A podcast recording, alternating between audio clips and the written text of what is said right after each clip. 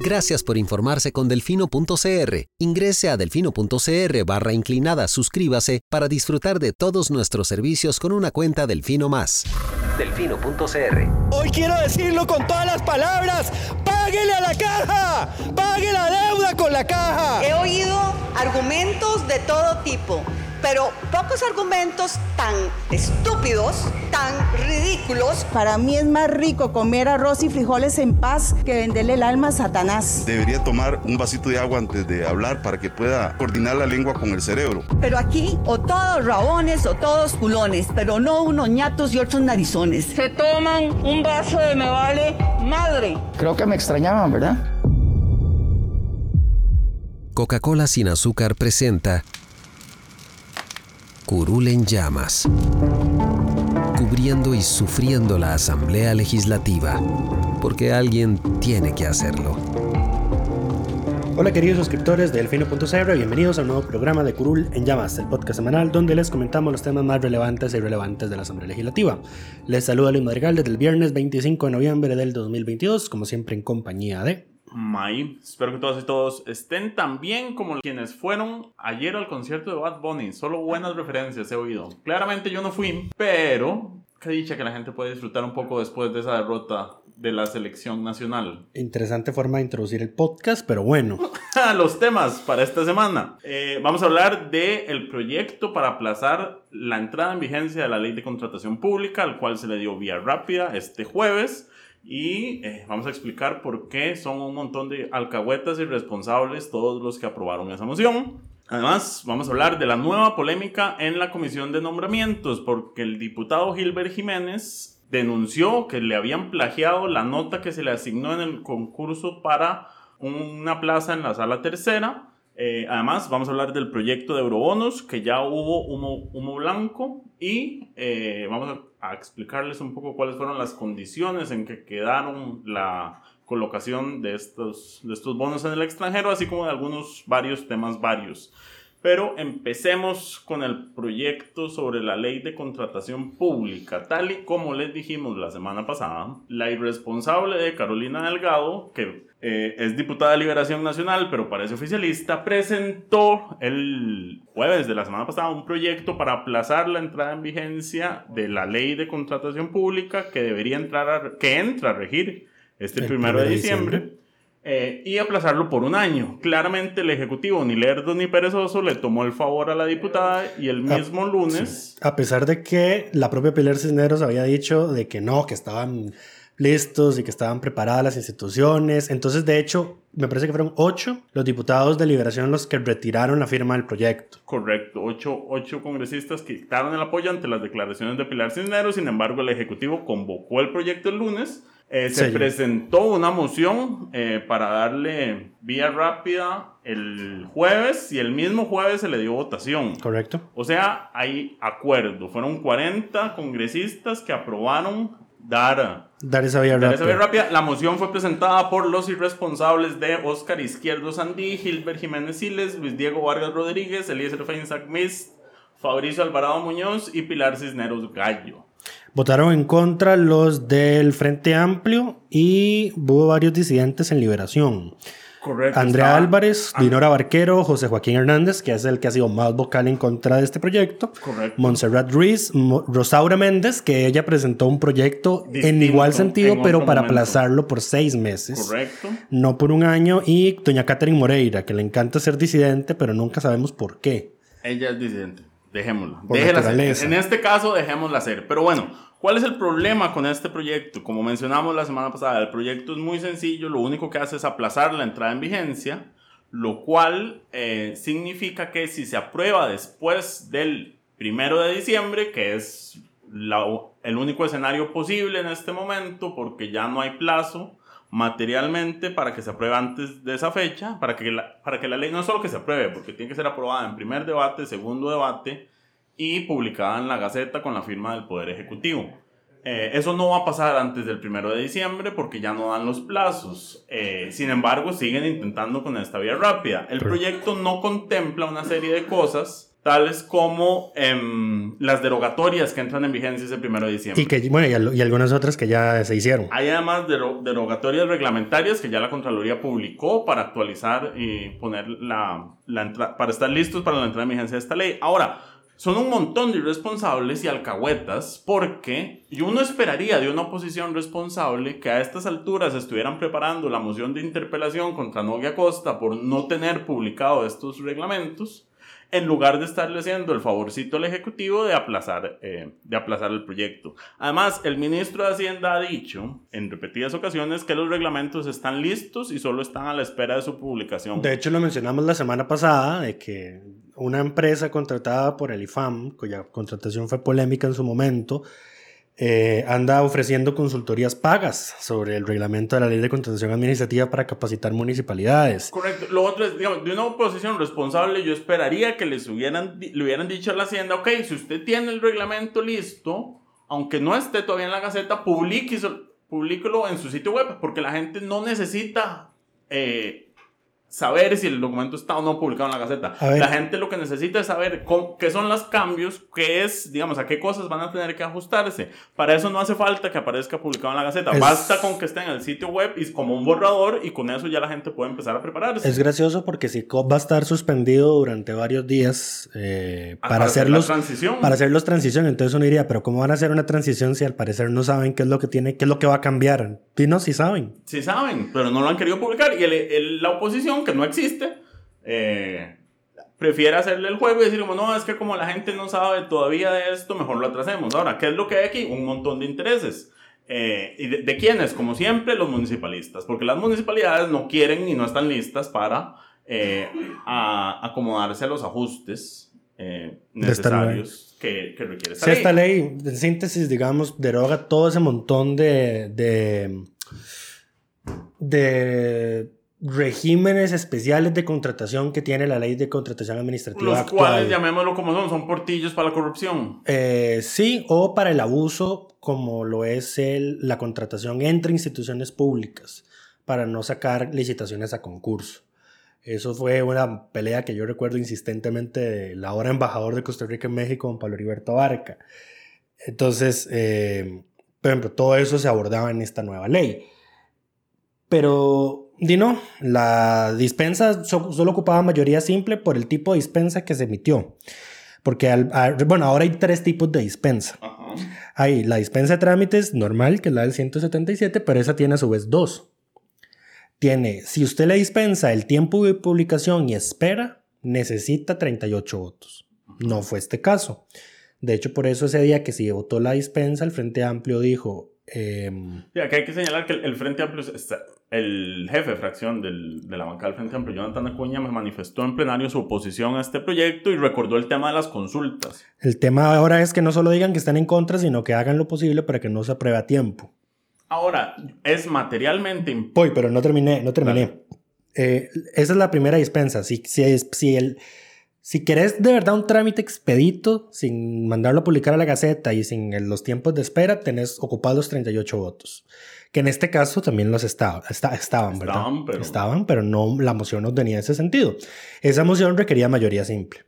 Luego está la otra nueva, que es la dispensa de trámites para proyectos dictaminados, pero no es el caso de este proyecto porque es un proyecto nuevo que se está saltando el trámite de plenario.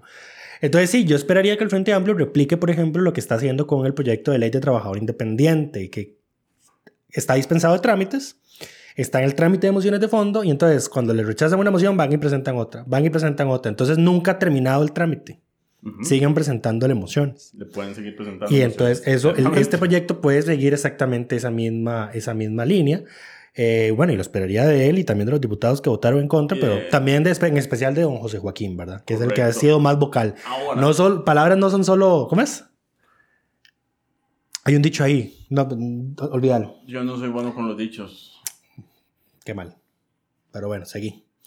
Eh, lo del que ya no hay tiempo para probarlo. Es imposible, pues materialmente imposible, porque el, el jueves, el próximo jueves es, es primero, digamos, en el mejor escenario posible, que todos se alinearan las estrellas y le dieran primer debate el lunes Ajá. 27. Este proyecto tiene consultas obligatorias. Para las cuales a mí me parece cinco días hábiles para pronunciarse. Correcto, entonces ya solo con eso pasó el, el primero, pero si, A menos, si se quieren A saltar, menos. a menos de qué. a menos de que los diputados o el Ejecutivo le haya dicho a las instituciones que tienen consultas obligatorias que ya tengan el criterio listo para mandarlo apenas les se los pido. Claro, pero igual, cual, una sola institución puede tener todo. Sí, pero mm, a ver, es que si es Además- el, pero es que si el ejecutivo está insistiendo con esto, porque aquí lo- Pero además, Lucho- a lo que quiero que lleguemos es al tema de la consulta a la contraloría, que diríamos es a- quien lo a- puede vamos. bloquear. La Contraloría lo puede bloquear en dos formas. Primero, cuando le consulten retrasando la respuesta, si es que le consultan, se pueden intentar saltar esa consulta. No, el tema con la contraloría además es Ahora, si la consulta es obligatoria o no. Aquí y también, eso lo hemos estado discutiendo fuera de podcast durante ya varios días. también hay un, un tema clave, es que este proyecto hay que consultárselo al Poder Judicial. Uh, El Poder Judicial tiene que tener sesión de corte plena. El Poder tiene, Judicial no tiene que tener, tiene que tener sesión de corte plena, delegarlo a un magistrado, el magistrado tomarse el tiempo a hacer el criterio, mandarlo a corte plena y votarse en corte No, plena. Yo creo que la presidencia del Poder Judicial lo puede delegar De por, por su cuenta, pero necesitan Pero igual en- sesión de corte plena para, para que se presente el informe y se apruebe. O sea, eh, esa, esa consulta no va a estar. Ahora, lo que pueden hacer es tratar de brincarse las consultas. Ahí es donde yo creo ¿Por que... qué tiene consulta obligatoria el Poder Judicial?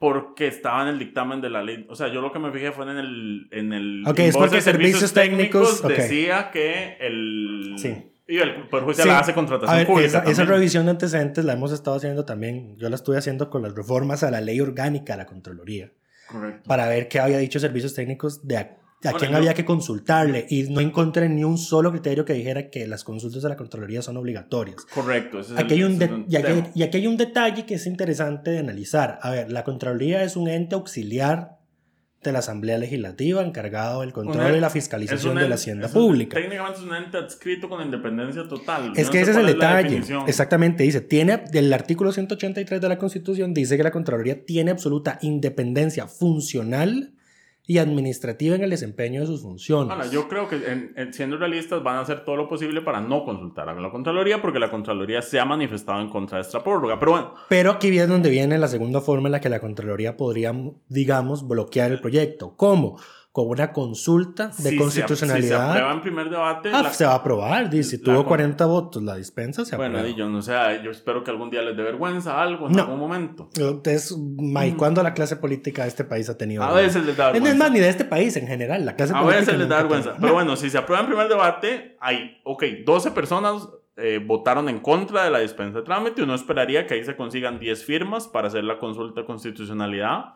Si no fuera el caso, la Contraloría tiene la potestad de presentar por su parte una consulta de constitucionalidad a la sala constitucional y eso suspendería el trámite del proyecto por lo menos un mes que dictamina. Como mínimo un mes. Como mínimo un mes y puede ser más mientras está el- el- la sentencia completa dependiendo de lo que se consulte. No, Una no. consulta interesante en este caso va a ser, eh, bueno, igual depende de cuándo se apruebe en primer debate, pero eh, si una ley, una ley ya entrada en vigencia se puede suspender. O sea, si se puede hacer una, un transitorio de prórroga a una ley que ya entró a regir, porque a partir del primero de La diciembre... Procuraduría no había analizado eso con el tema de crimen organizado.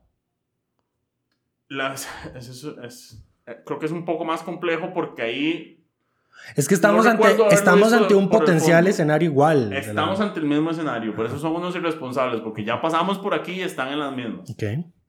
Lo peor es que la, la- ahora este problema lo está impulsando la diputada que ha sido más vocal En, intentar solucionar el problema con el tema de crimen organizado y está cometiendo el mismo error. Correcto, por eso es una irresponsable. O sea, por eso no, no tengo ninguna pena ni reparo en decirles a todos que son un montón de irresponsables. Y espero que todos los que escuchen el podcast le quede en la cabeza esa frasecita, porque esto es un desastre si lo aprueban. Ahora, ¿por qué la Contraloría podría presentar la consulta? Porque resulta y acontece que la ley de la jurisdicción constitucional en el artículo facultado. 96 faculta a la Contraloría a presentar consultas sobre proyectos o incluso mociones que se hubiesen incorporado a los proyectos. Correcto. Y aquí está la clave que me parece a mí. Aquí es donde es que aquí yo creo que aquí no tenemos una conclusión definitiva. O sea, hay indicios de qué podría pasar, pero como esto es nuevo, Ujú. Ok, ¿verdad? Tena- Tengámoslo eso claro. Dice, eh, cuando se trate de proyectos de ley o de emociones incorporadas a ellos en cuya tramitación, contenido o efectos se estimen indebidamente ignorados, interpretados o aplicados los principios o normas relativos a su respectiva competencia constitucional ¿Y Correcto. cuál es la competencia constitucional de la Contraloría, además de fiscalizar el buen, eh, la hacienda pública? Las contrataciones. Las públicas. contrataciones No, es- esto, es, públicas. esto es claramente materia eso- de la Contraloría. Por eso por eso es que la Contraloría- para. Por eso es que la Contraloría, y, y, hay un, y aquí sí hay un dictamen previo de la sala, citado por la Procuraduría, que dice que cualquier ley que venga a afectar o a cercenar las potestades fiscalizadoras de la Contraloría en materia de contratación pública o fiscalización de, bien, de usos de dinero público es inconstitucional per se. Exacto. ¿Ok? Aclarado eso. Entonces, sí, la Contraloría no tiene, no tiene en teoría consulta obligatoria según servicios técnicos. Pero a mí me es- parece en que esta debería... materia debería consultar. A mí me parece, a mí me parece que por el nivel de independencia que la Constitución le da a la Contraloría, la Contraloría debería entenderse como una especie de institución autónoma. El problema es que no está listada como tal en No el artículo de la tal. Constitución que dice que es una institución autónoma.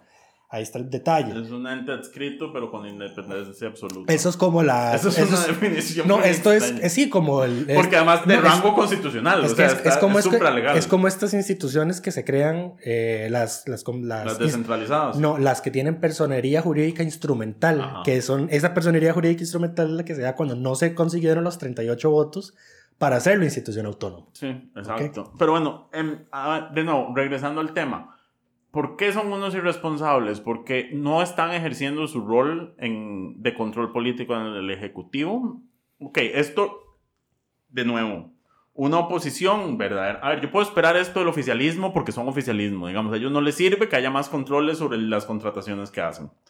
Pero de la oposición, uno esperaría que, quisieran poner en regla al Ejecutivo y a todas las demás instituciones. El problema es que la mayor, la gran parte de la oposición está... Vea, este cuentico, este cuentico. de- tiene municipalidades. Es- ese es el problema, la, la- la municipalización de la Asamblea Legislativa. Pero bueno, este cuentico de que los reglamentos están listos, pero no los hemos publicado en la Gaceta, era, es para que le reclamen a Novia Costas como, "Pero ustedes por qué no tienen esa información disponible en su sitio web? La gente ocupa conocer esos documentos. Correcto. O sea, esto es de que interpelen a Novia Costa por irresponsable. Eh, porque estamos a cinco días de la entrada en vigencia de la ley y no le ha dado la gana compartir el famoso reglamento, excepto con ciertas compañías que venden servicios. Además, Ujú. eh, entonces, estoy indignado. Estoy indignado. Este tema a mí me tiene completamente indignado. Eh, claramente me ha tocado a mí darle seguimiento a todas las notas. eh, y bueno, yo creo que si se les ocurre eh, votarla después del primero de diciembre, Tienen que hacer cambios por el fondo. tienen que cambiar todo el proyecto, porque entonces tienen que sac tienen que retrotraer todo lo que la ley de contratación administrativa actual, que ya está entrada en vigencia, que volver a- aplicó, tienen- suspenderla tienen y que vol- volver a meter Tienen que toda volver la a contratación crear, vieja. tienen que volver a crear los artículos que se derogan. Correcto. Eh, Todo lo derogado tienen que volver a crearlo. Sí, y prácticamente tendrían que volver a emitir la ley de contratación administrativa nueva. A como estaba antes de esta reforma. Correcto. Y después, además, eh, es que, de nuevo, aquí hay un tema de legalidad. Uno no, no se puede prorrogar la entrada en vigencia de una ley que ya entró en vigencia. No es solo el tema, o sea, sí, el tema de las derogaciones es, es importante, pero es que eso ya no lo puedes hacer. O sea, esa ley ya está corriendo. O sea, si ya que- a querés- menos de que la derogues. Si querés hacer eso, tenés que hacer un proceso técnico engorroso, que no es ese, que no es ese el que están que haciendo. no es el que está planteado en este proyecto. Ahora, lo, ahora, si no, digamos, por consulta no, no va a ser posible. Eh, pues digamos que ignoraran el tema de las consultas, porque además, Sí, Es que la única forma de aprobarla antes del primero de diciembre es ignorar las consultas. Y hay un vicio de constitucionalidad. claro, pero ¿cuánto tardaría la sala en declarar el vicio de constitucionalidad? No, digo, en- en después del primer debate. ¿Ah? O sea, si aprueban en primer debate, Ajá. ahí en ese momento puedo presentar la acción de inconstitucionalidad. Antes- No. Si se aprueba en primer... consulta. La consulta de constitucionalidad, perdón. Exacto. En ese momento puedo presentar la, la, la, la, la- la consulta de constitucionalidad. En ese momento yo puedo decir, como no se le consultó a estas, a estas instituciones. Ujú. Eh, y ahí hay una, una inconstitucionalidad por el fondo. Ahora, aquí todo se trata de pasar el primero de diciembre, porque pasado el primero de diciembre este proyecto está muerto. Sí. Eh, y lo otro, bueno, pero digamos que en los escenarios en los que al Ejecutivo le sale todo bien, lo votan el lunes en primer debate. Lo pueden votar el miércoles en segundo debate si hacen una sesión extraordinaria. O si no, lo esperan, se esperan hasta el jueves. El jueves ya es primero.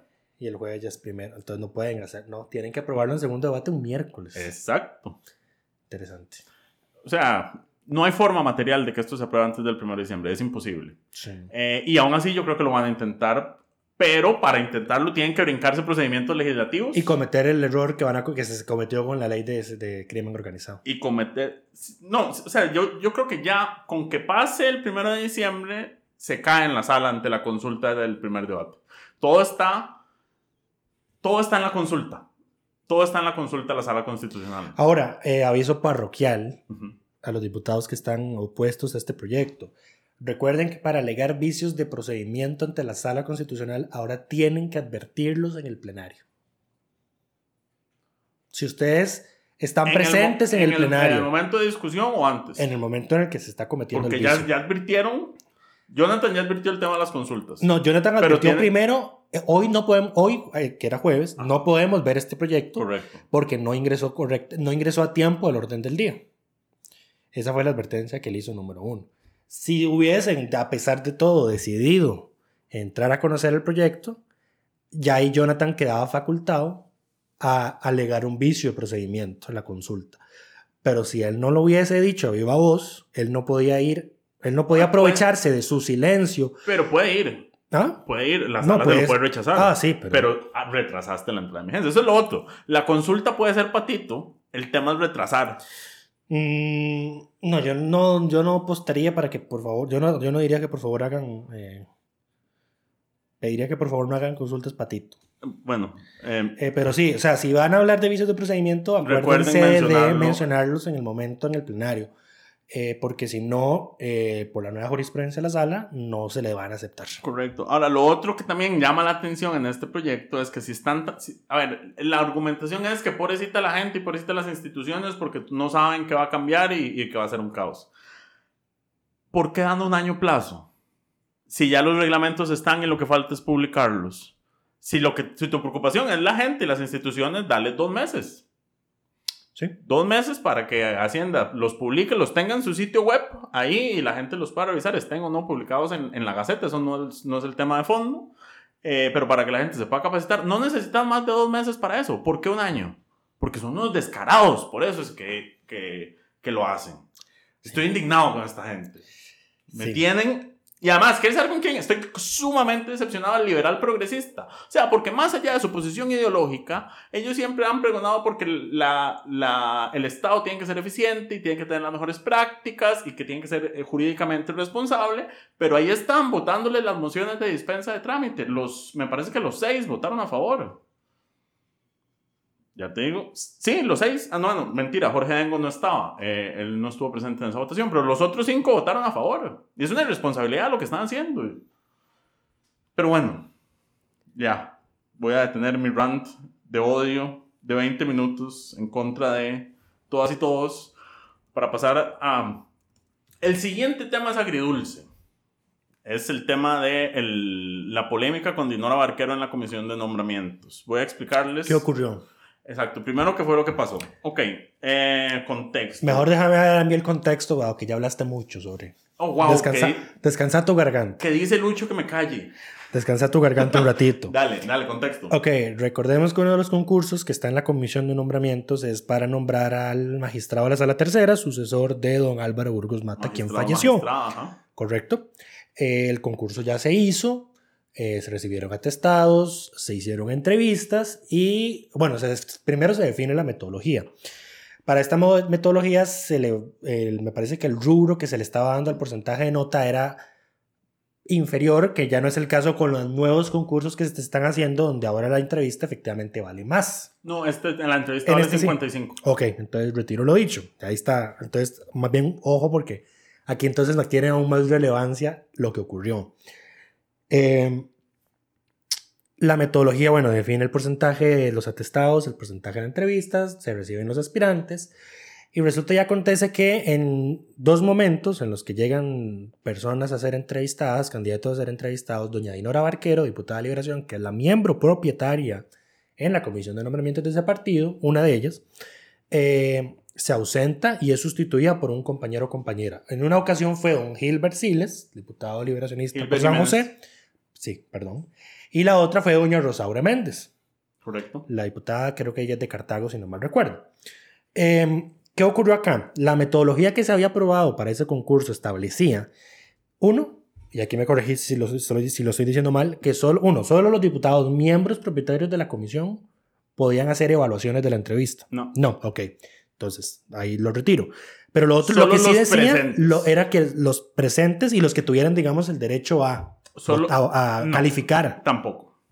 No, pero a ver, es que si yo no soy miembro de la comisión de nombramientos, ¿cómo iba a ir a la comisión de nombramientos a que me dieran una boleta para calificar? Si estás sustituyendo a alguien. Pero por eso, o sea, tenés, ahí tenés, cuando sustituís tenés el derecho. Exacto, si Si solo, no solo si los diputados que están si vas de presentes. visita- en- ah, no, sí, los, los que A- a llegan a, eso me saludar, refería. los que llegan a saludar no, no A tienen eso me derecho refería, voto. a eso me refería. Solo los que los propietarios o los que sustituyen propietarios. Ok, correcto. doña Rosaura y Gilbert sustituyeron con derecho a Correcto. votar y hablar a doña Dinora en esas dos sesiones. Correcto. En Dijo, dice don Gilbert que él. el, A ver, hay el- una boleta que se le entrega al diputado Ajá. para que haga la calificación. Correcto. Don Gilbert dice que él nunca llenó esa boleta y la asesora de Dinora se la llevó. Correcto. Lo que pasó posteriormente es que, como ahora, y aquí esta es la parte dulce de toda esta historia, como ahora las Los votaciones son son públicos, eh, en el acta tiene que quedar el registro de cómo calificó cada congresista a cada uno de los concursantes. Sí, pero lo- bueno, lo que pasa, Entonces- ah, don, don Gilbert lo que dijo fue a un tercero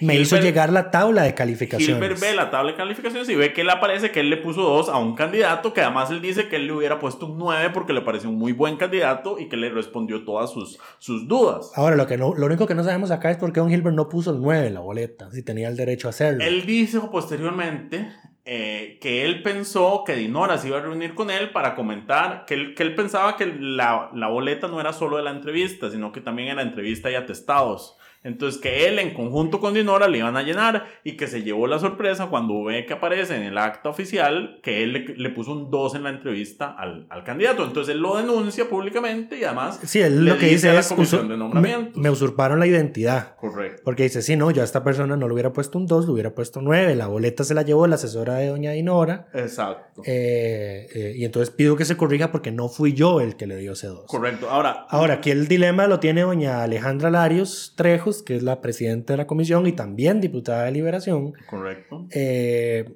Que además salió a decir que se había seguido todo el procedimiento Y nos dimos la cuenta que metodología y claramente no.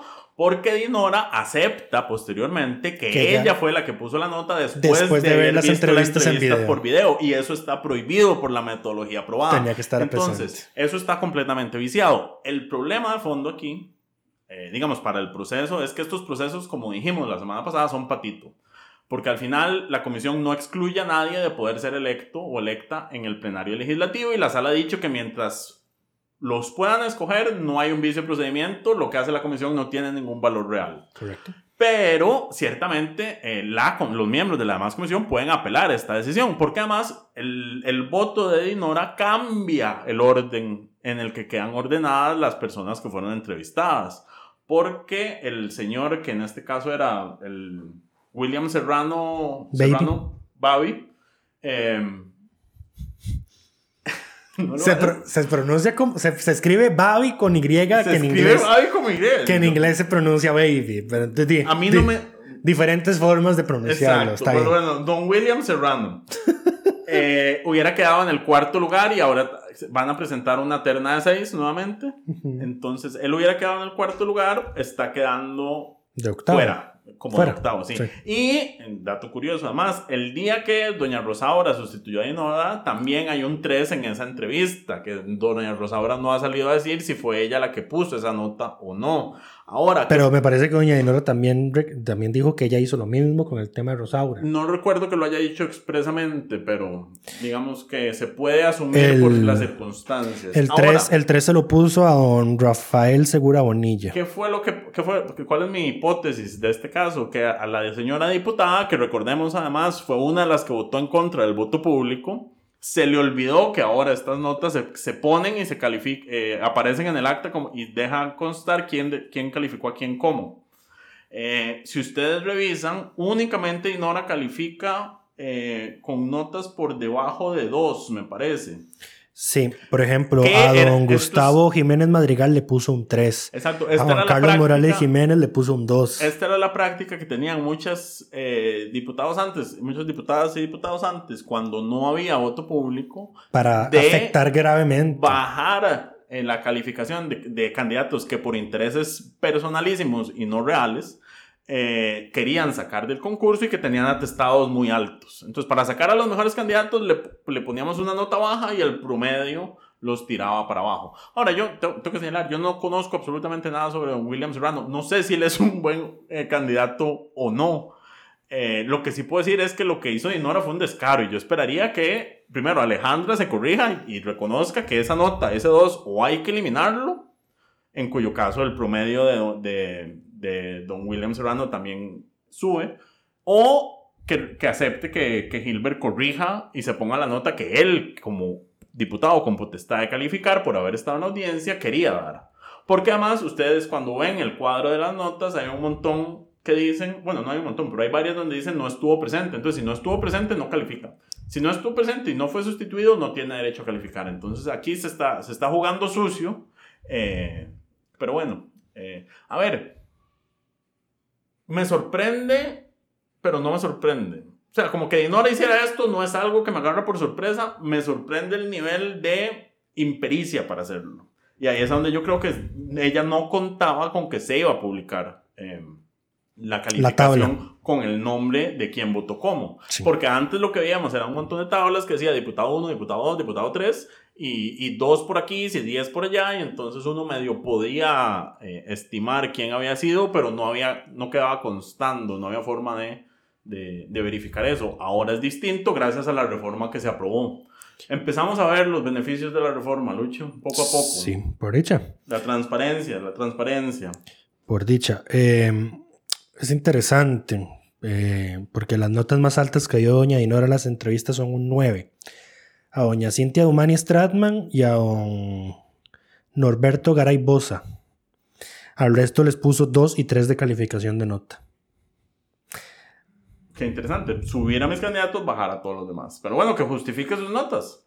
Ah, Bueno, no creo que justifique nada, pero que, que se siga el debido proceso y que se arreglen los errores que se hicieron, que son evidentes y notorios. Aquí el problema es que si la comisión no se pone de acuerdo, ahora yo creo que el resto de miembros de la comisión debería estar igual de indignados, porque los días que ellos no fueron no les dejaron calificar Correcto. a ciertos candidatos y Dinora sí lo está haciendo. Entonces yo esperaría que toda la comisión eh, exija que esto se corrija de alguna forma, de nuevo, ya sea eliminando esas calificaciones o introduciendo la calificación por parte de quienes sí estuvieron eh, presentes. Correcto.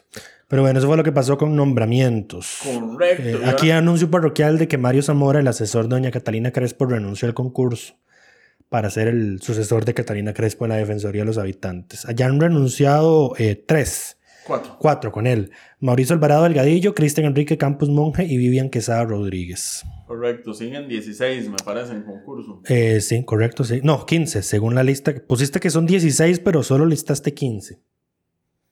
Entonces, ¿Alguien? quedan 15. Ok. Confío en la lista mejor. Mm, Pero confiamos en la lista. Entre 15 y 16, entonces. ya, además de eso, ya viene esa fecha de elegir, porque la ley de la Defensoría de los Habitantes Tiene plazo, bueno, Tiene plazo perentorio. plazo, sí, todas tienen plazo perentorio. A ver, la Asamblea tiene un mes para sustituir a una vacante en la Corte Suprema de Justicia y, y toma años, pero bueno.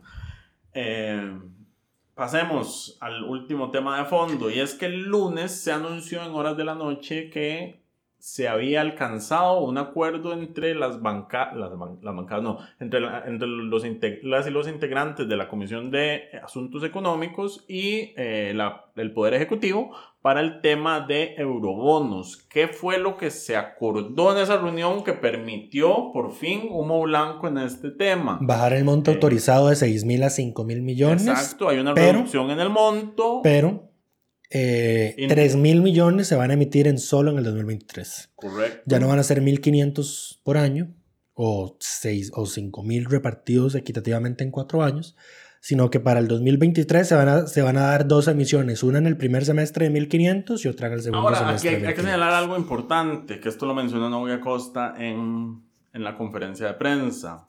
Em, las emisiones son hasta de Eso significa que el Ejecutivo puede postergarlas esperando mejores condiciones de mercado. No está obligado a aplicarla en ese semestre. Eh, Es hasta de y puede arrastrar esa autorización. Sí lo puede hacer. Porque son autorizaciones de hasta esos montos. No es que si, por ejemplo, si, en- si, si pasara algo, como que en el primer semestre del 2023 tenemos una crisis y las tasas de interés se disparan aún más y no hay forma de que la colocación se pueda hacer en condiciones beneficiosas, el Ejecutivo puede postergar esa colocación a otro momento posterior en que tenga las mejores condiciones. Porque justamente uno de los pedidos que hacía el ministro de Hacienda y que, que tiene mucha lógica en este momento es que él necesita la flexibilidad de poder salir al mercado en el mejor momento posible a hacer esas colocaciones. Lo que veo que dice la reacción. ¿Cómo quedó? Porque hubo mociones presentadas. Sí, no, ya estoy viendo el texto final. Lo que dice es que para el primer semestre del año 2023 hasta 1.500 millones. Hasta 1.500 millones. Puede colocar menos. Ah, sí, sí. Si coloca menos, arrastra esa autorización. Le queda ese margen. Mm, Siempre y cuando esté dentro del presupuesto, lo puede hacer.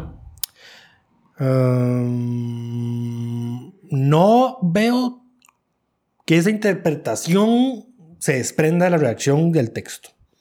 A mí la palabra hasta me suena a que si usted emite menos, No, no, No. los pierden. No se Mm. pierden porque ya estás autorizado hasta.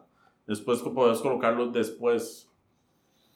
mm, Es un tema técnico, todo bien. Estoy seguro que lo podrán resolver. me parece que es un tema de interpretación. Lo que aquí dice es que el mon- los, montos, los montos A y B, o sea, los 3 mil millones, sí se pueden emitir desde el momento en que, en que se aprueba la ley, en que entra a regir la ley. Ujú. No. Bueno. Eso lo dice aquí. es que pa- bueno, Las emisiones referidas en los incisos A y B, siendo los incisos A y B para el primer segundo semestre hasta 1500, Ujú. se podrán emitir a partir de la entrada en vigencia de la ley. Ah, sí, pero de nuevo, no significa que esos, esos mil. A ver, es. El, el tracto 1 es 2000. ¿Cuál es el tracto 1? Primer semestre 2023, 1500. El tracto 2 es. Segundo semestre 2023 hasta 1500. Exacto. Entonces, si se pueden eh, colocar a partir de la ley, no significa que. Eso es del segundo semestre lo puedes pasar al primer semestre. Porque está para el, para el segundo semestre. Pero sí significa que si te sobra del primer semestre, puedes colocarlo después. Porque es. Sí, ese tema de que si no colocas ese cierto monto y lo acumulas para la otra no me suena para nada, pero bueno. Se puede ahí. hacer. Pero bueno, detalles. Es un Eh, tema de reacción. Si, lo estuvi- si estuviera así dicho en la reacción, Si Te no creo. fueras tan literal, Lucho. lo siento, las, le- la- le- las leyes son literales. ¿Cuándo fue que me regañaste por ser demasiado literal yo y, y estaba a tu favor más bien? La semana pasada con el reglamento de la Asamblea Legislativa. Es probable. Sí, pero bueno, ¿qué logró la oposición incluir? Que se metieran más condiciones adicionales para los tractos 3 y 4. Que los tractos 3 y 4... Las son- únicas condiciones adicionales, a ver, las metas fiscales son las mismas que ya se pactaron con el Fondo Monetario Internacional, eso no se varió, pero hay que poner escáneres en los puestos fronterizos de Paso Canoa, los puestos de Habdeba, esto eh, en el 2024. Y antes de la emisión del 2025 hay que, tienen, tienen que haberse colocado en Peñas Blancas. ¿Por qué Correcto. solo hay tres? Solo en esos tres, porque el resto de puestos fronterizos o aduanas del país están concesionados. Y eh, los contratos de concesión estipulan que esos, esa instalación de escáneres corre por cuenta del la concesionario. Exacto, esos deberían estar en funcionamiento. Et- bien. entonces, más bien, sí, eso ya debería estar funcionando. Ahora, si no se coloca, o sea, si no se cumple, no puede colocar. Ajá. Lo otro es que tiene- Hacienda tiene que presentar un informe a la Comisión de Económicos sobre el avance y seguimiento del plan de Hacienda Digital. Eso es solo, presentar el informe. Eh, pero dice claramente que si no hay un avance, el problema es que la- el texto no dice qué se va a entender por avance, El problema siempre no se autorizan las emisiones. Exacto. Eh, ¿quién, digamos, dónde hubo la concesión? El Frente Amplio quería por lo menos, por ejemplo, eh, poner indicadores de disminución de porcentajes de evasión o elusión fiscal. Lo- Eso no se pudo hacer. Lo otro que se acordó, eh, digamos que no, no está dentro de la redacción del, del texto de la ley porque es un acuerdo político, es la inclusión de eh, dos proyectos de ley para la discusión durante este periodo de sesiones extraordinarias. Para su- Manejo. para su discusión y votación, el manejo de la liquidez, que es un proyecto de iniciativa de la Contraloría General, si no me equivoco, Y el otro Creo que eso es que todo lo superaba, todo lo, todo lo es una que caja, le sobre. una caja centralizada que mejore el, que la fluidez del a ver, Estado, es la ver- liquidez del Estado. Es, es, ver- es simplemente darle un uso verdadero y útil a la caja A la única caja del única. Estado. Exacto. Y el otro es el proyecto para la promoción y apertura del mercado de la deuda pública interna costarricense. Exacto, que eso también ayudaría a que lo que se coloca a nivel interno del país sea tenga mejores tasas, se pueda colocar a unas tasas más favorables para el, para el gobierno. Eh, y por eso la lógica fue como, bueno, es que si nosotros aprobamos estos dos proyectos, ustedes no van a requerir estos mil millones de eurobonos adicionales y con cinco mil se la pueden jugar. Básicamente fue un poco la lógica. Lo otro, el otro acuerdo político fue hacer mesas de trabajo con la Comisión de Asuntos Económicos. eh, Con todos. y otros actores, exacto, para definir cuál es la ruta país en el tema de la deuda pública, cómo manejar la deuda pública. Eh, aquí un paréntesis hablando del, del manejo de las finanzas públicas. La fracción del PUSC anunció este lunes su oposición al proyecto de venta del BCR. Está muerto ese proyecto. Ya nació muerto, pero ya fue enterrado, básicamente, con, la, con el retiro de los votos de parte de la unidad. Eh, importante señalar que una de las cosas que dijeron desde la fracción del PUSC fue que la venta de activos es el último escenario dentro de una ruta de consolidación de las finanzas públicas. O sea, es la última medida que tomás, no la primera. El. Eh, y el- que como no hay una ruta clara, no van a apoyar que se empiece por la venta de activos. Pedro Muñoz debe estarse revolcando porque ya el PUSC no parece tan neoliberal como cuando estaba él de diputado. Voy a, a omitir mis comentarios al respecto. Eh, pero bueno, eso es con, con el tema de eurobonos. Ahora tiene que esperar segundo debate el martes. No sé, no sé cuándo tiene el debate. La próxima semana en algún momento. Eh, pasemos. Ah, bueno, no, suave, un momento. Se me olvidó por completo en el tema anterior mencionar que eh, por la denuncia pública a, a su compañera eh, y por no haberse quedado callado con que se le rebajara la nota a un candidato que le parecía una buena, un buen candidato, eh, nuestro diputado de la semana, aunque no lo crean, y es una frase que nunca pensé que iba a decir, es don Gilbert Jiménez Siles. Em, para que no digan que solo, lo- solo los ríos no se devuelven. Sí.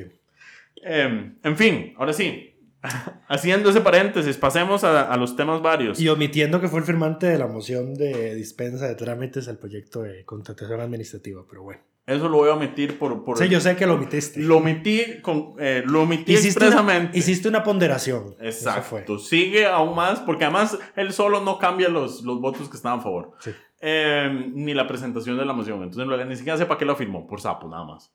Eh, pero bueno, esta semana, Por favor. En varios temas varios, esta semana por fin se le dio primer debate al presupuesto de la República. La Paz regresa a Luis Manuel Madrigal, que ya no tiene que oír discusiones de presupuesto. No, hombre, si ya están discutiendo en el segundo debate otra vez. Sí, pero eso dura menos, ya se acaba. O sea, ya, ya, se, ya se va a acabar, ya se va a acabar esto. A mí lo que, me, lo que me alegra es, me parece que, bueno, es que fue para este jueves, este jueves lo que hubo fue debates reglados. Exacto. Porque este reducir jueves se vieron proyectos muy importantes. Se vio presupuesto, se vio eurobonos, se vio proyectos sobre la caja que vamos a hablar ahorita. eh, y otro más, y el de trabajador independiente. Entonces lo que se hizo fue acordar un debate reglado. Entonces para cada tema se hablaba cierta cantidad de minutos y cada fracción hablaba cierta cantidad de minutos. Entonces así fue como salieron estos proyectos, todos estos proyectos el jueves. Entonces con presupuesto pasó lo mismo. Naturalmente el Frente Amplio está haciendo su uso de la palabra, pero el segundo debate son solo 10 minutos, así que no se va a hacer tan eh, tedioso. Y en todo caso, eh, no, ya yo estaba preocupado porque estaba, me, me tenía en mi mente que el El miércoles tiene que estar aprobado. eso, es que me pensé que era el 27 y no, el 27, es 27 el primer es el primer debate, el 30 de noviembre es el segundo debate. Claro, se pusieron de acuerdo cuando Rodrigo Arias los amenazó con sesionar sábado y domingo si no, si, no votaban a tiempo. Sí. Eh, el otro proyecto importante que fue aprobado esta semana es iniciativa del Frente Amplio y lo que hace básicamente es corregir un error en la aplicación de la regla fiscal, entendería yo.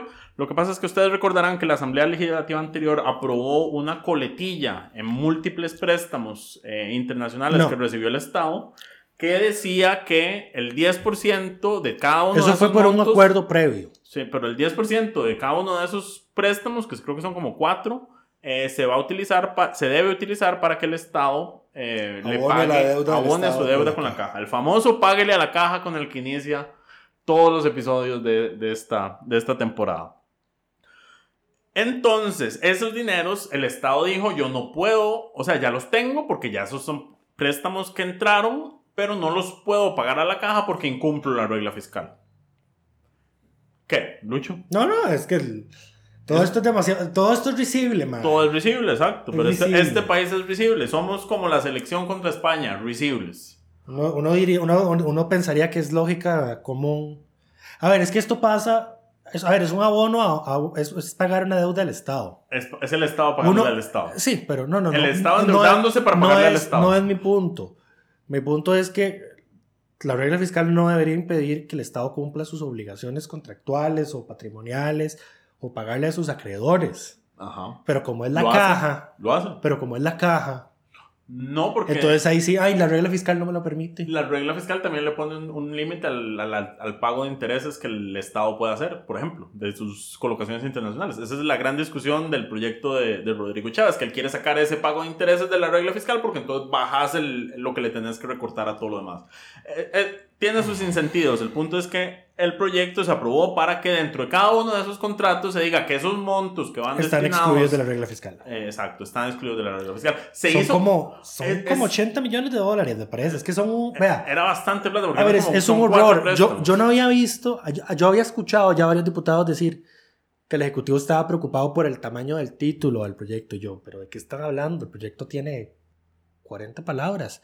40. Cuare- palabras. Nombres, por Es un- es Dios. media página. Es que antes ese proyecto inicialmente solo reformaba una ley. Y, y luego Un vieron, préstamo. uy, se nos. ol- uh, sí, una ley de un préstamo. Porque además, esto Y fue- luego vieron, uy, y se nos olvidó este, uy, y se nos olvidó este. Entonces creo que son como cuatro o cinco, una cosa lo así. que, lo que no lo que decidieron hacer no fue incluir dentro de la regla fiscal una, Una cláusula. una cláusula que dijera que todos aquellos recursos que el Estado tenga que usar para el pago de deuda con la caja quedan exentos de la regla fiscal, sino que más bien préstamo por préstamo se le fue metiendo la coletilla de que ese 10% de este préstamo que se va a utilizar para que el Estado abone a su deuda con la caja estará exento de la regla fiscal. Sí, yo quiero ver cómo va a meter el Sinalevi y la Procuraduría el nombre de esta ley. Es que es gigantesco. Ley Porque páguele además- a la caja. Yo les tengo, yo les tengo una iniciativa. Ley Me, me a imagino la que caja. lo resumirán como modificación a varias leyes para... Modificación a varios préstamos. Modificación, sí, modif- sí. Y el, el problema es que entonces pusieron modificación del subinciso tal, del inciso tal, del artículo tal, Vos de la ley siempre has tal. dicho que esa es la forma correcta de Lo nombrar es, leyes. lo es, pero vos te imaginas yo metiendo ese nombre, o sea, yo, yo no metí ese nombre completo. Tenía un nombre más corto. Era largo, es que pero era, era más porque corto. era el nombre original. Era- tenía un nombre más Pero corto. ahora este es el nombre correcto. Entonces lo que hice fue modificación del artículo tal de la ley tal, modificación Sí, del artículo tal de la la ley tal. redacción. Y lo que hice fue quitar los títulos de los proyectos, de las Correcto, leyes. Quité los, correcto. nada más los cité por número. Fue la única forma de cortarlo, pero es que, es que yo creo que aquí, aquí hay más de Es media 100, página. hay es más media de- página. Sí, no, sí es. Es media es- página. Es, es literal. Pueden entrar a, a revisarlo. Es media página. Sí. Pero bueno, eh, esa prueba fue iniciativa del Frente Amplio, entonces le mandamos también nuestro reconocimiento de honor a ellos por, por ese proyecto y a Jonathan. Yo, eh, yo tengo fe, o sea, si en algo tengo fe es que entre don José Joaquín Hernández y el Frente Amplio logren detener esa ley para aplazar la, la entrada en vigencia de Sí, ya mencioné eso, yo no, no, no volvamos sobre nuestros pasos. Lo, que bueno, iba a ¿qué ibas a mencio- decir? lo que iba a mencionar sobre este proyecto es que el, el, el el popular progresista. El Popular Progresista es un buen nombre con ese proyecto que están dispuestos a aprobar. el liberal progresista lo votó en contra bajo el siguiente racional. La plata que el Estado le ha ido dando previamente en años anteriores a la caja por esos préstamos, por, por otros préstamos que ya se habían aprobado en su momento, la caja no los está usando para abonarle a la deuda del Estado. Los está usando para comprarle bonos al Estado. Claro, pero es que, a ver, A ver, La deuda de la caja es, una, es, un, es un activo contable, digamos, básicamente. Lo que la caja hace una vez que le entran esos recursos. no es problema de nadie. No es problema de nadie más que de la caja. Correcto. Ellos tienen la independencia para decidir esas cosas. Así es. Eh, pero sí, a ver, esto tampoco es. O sea, no, Yo- no, no nos engañemos. Yo lo que hubiese deseado, digamos, ma, es que vamos a ver, seamos realistas, esta deuda con la caja no se va a pagar nunca. Yo creo que, yo creo que todo lo que le hemos dado por esos créditos que se han aprobado, si acaso cubre los intereses.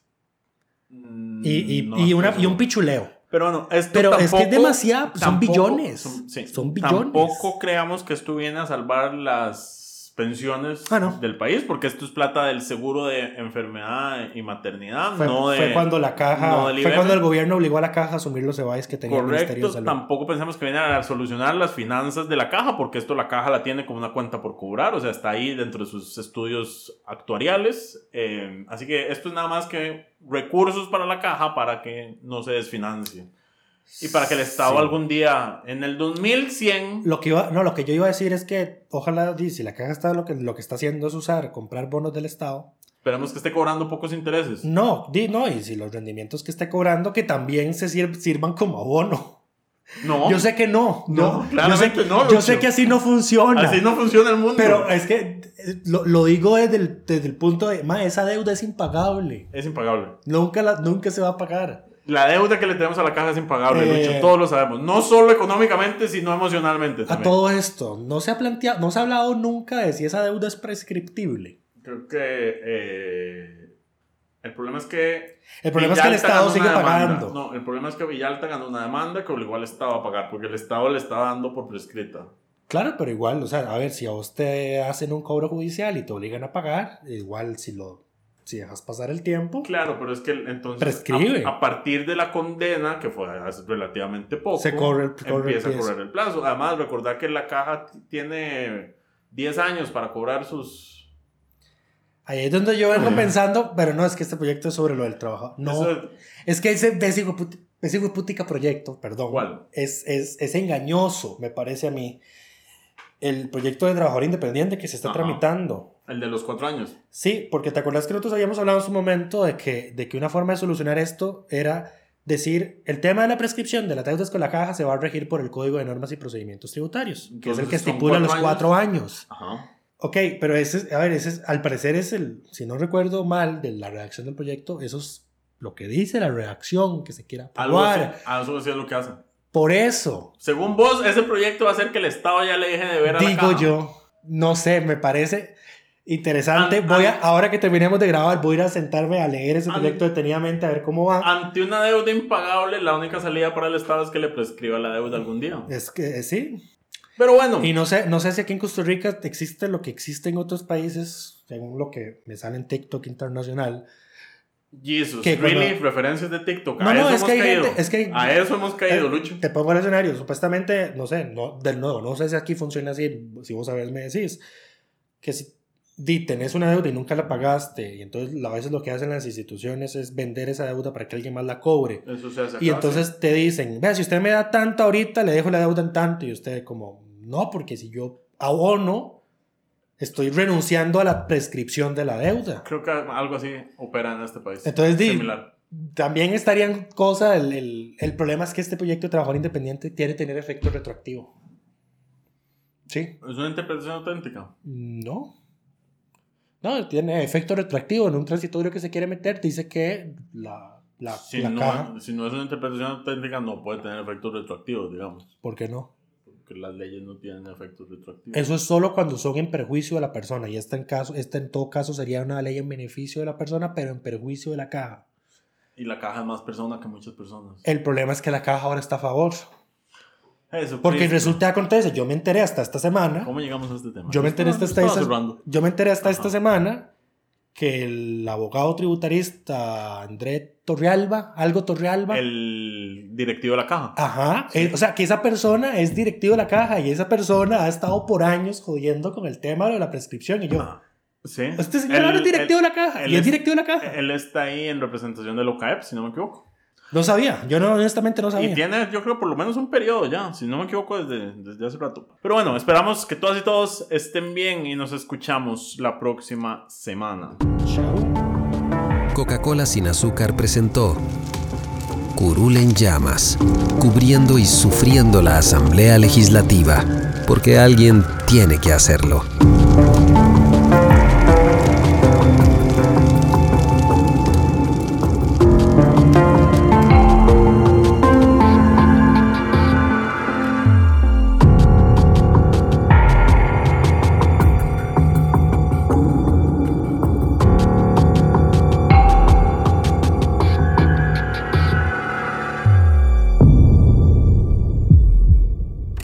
Gracias por informarse con delfino.cr. Ingrese a delfino.cr barra inclinada, suscríbase para disfrutar de todos nuestros servicios